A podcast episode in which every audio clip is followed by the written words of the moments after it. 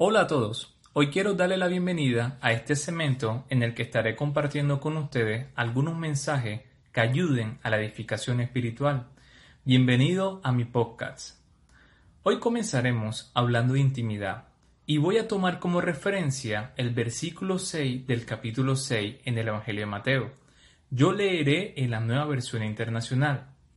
Dice, pero tú, cuando te pongas a orar, entra en tu cuarto, Cierra la puerta y llora a tu Padre, que está en lo secreto. Así tu Padre, que ve lo que se hace en secreto, te recompensará. En el contexto de este versículo, Jesús está enseñando acerca de la oración y de cómo nos debemos acercar a Dios. Si leemos este versículo con atención, podemos ver tres puntos claros y es lo que quiero desarrollar a continuación de una forma breve. El primer punto es acerca de la intimidad con Dios. Jesús nos invita a entrar a nuestro cuarto y cerrar la puerta. Esto no significa que en nuestro día a día debemos separar tiempos a solas con Dios.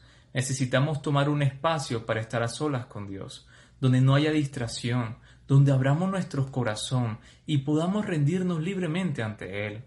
Dios anhela esos encuentros con nosotros y Jesús nos los modeló muchas veces.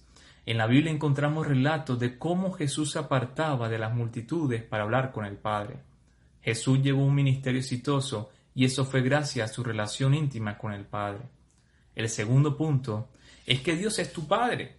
Así es como lo llama Jesús y así es como Él quiere que lo veamos.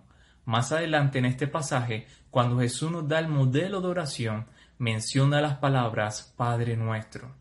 En el idioma original, la palabra que Jesús usa significa literalmente papito, y en eso debemos pensar, en una relación con un Dios cercano, íntimo.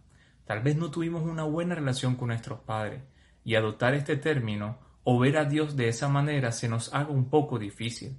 Pero la Biblia dice que aunque padre y madre me abandonen, con todo Dios me recogerá. De manera que nosotros debemos acercar a nuestro Padre Celestial y decirle, aquí estoy, soy tu hijo y te necesito. Dios tiene un plan, un diseño para nuestra vida. No somos accidentes, somos hijos con propósito. Dios quiere cumplir su plan en nuestra vida, pero para conocerlo y caminar en pos de ello, debemos tener intimidad con Él. Por último, nuestro tercer punto es acerca de la recompensa del Padre.